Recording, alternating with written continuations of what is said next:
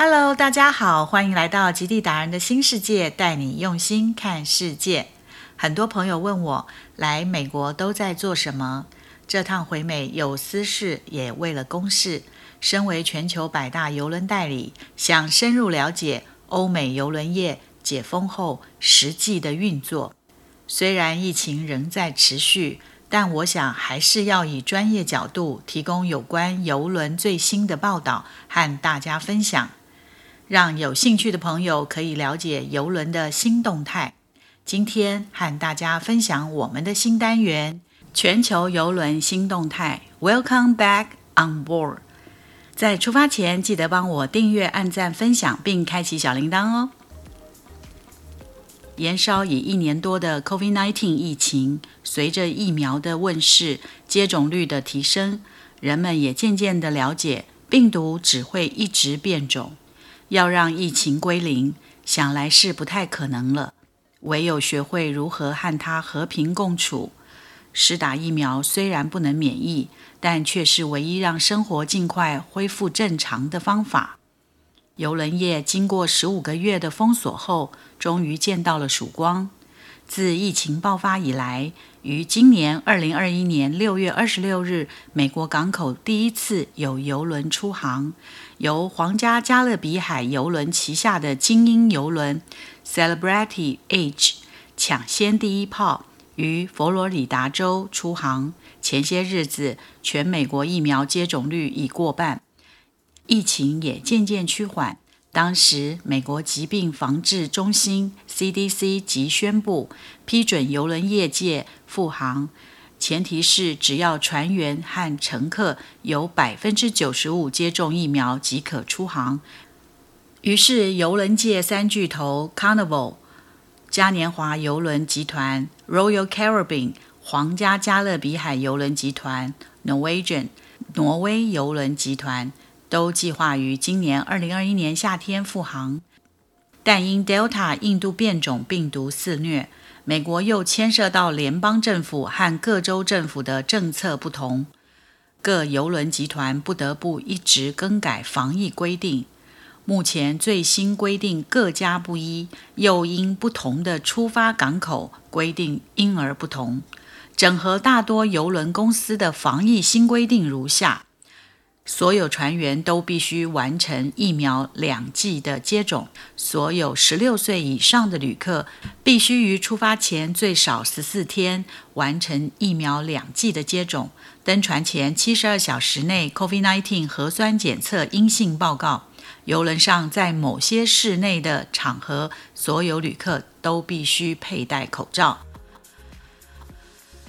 MSC 地中海邮轮是全球第一家复航的邮轮公司，在去年2020年8月即已恢复邮轮航行。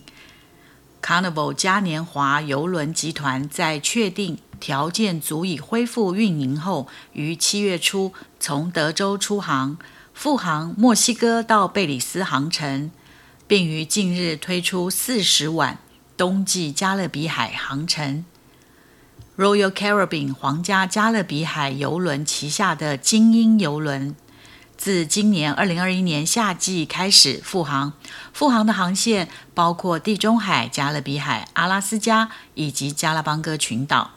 Norwegian 挪威邮轮集团预计八月由佛罗里达州复航，但因防疫政策和佛罗里达州政府规定抵触，原因。起于美国佛罗里达州早些时候通过法案，禁止推行疫苗护照或要求证明民众已接种疫苗的文件等措施。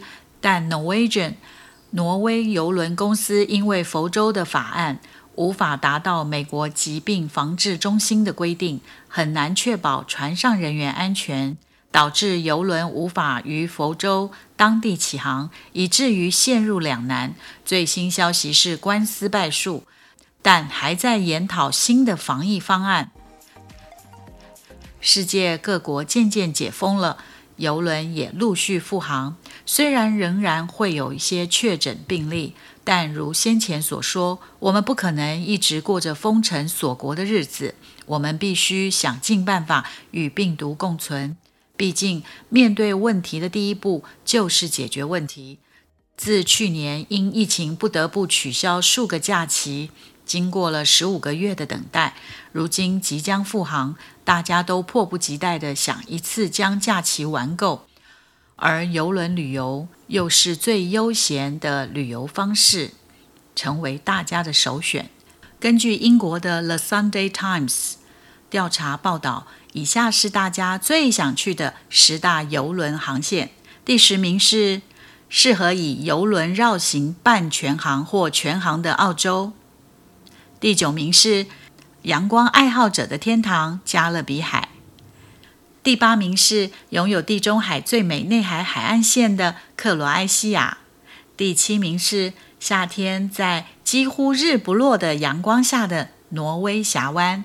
第六名是穿越欧洲心脏的莱茵河，第五名是以葡萄酒闻名的法国龙河，第四名是由七千多个岛屿组成的日本，最适合搭乘游轮于岛屿间探索。第三名是世界最古老文明之一的印度，第二名是流经六个国家、最能代表南亚生活百态的湄公河，第一名是。一生一次的梦想，非南极莫属了。而你呢？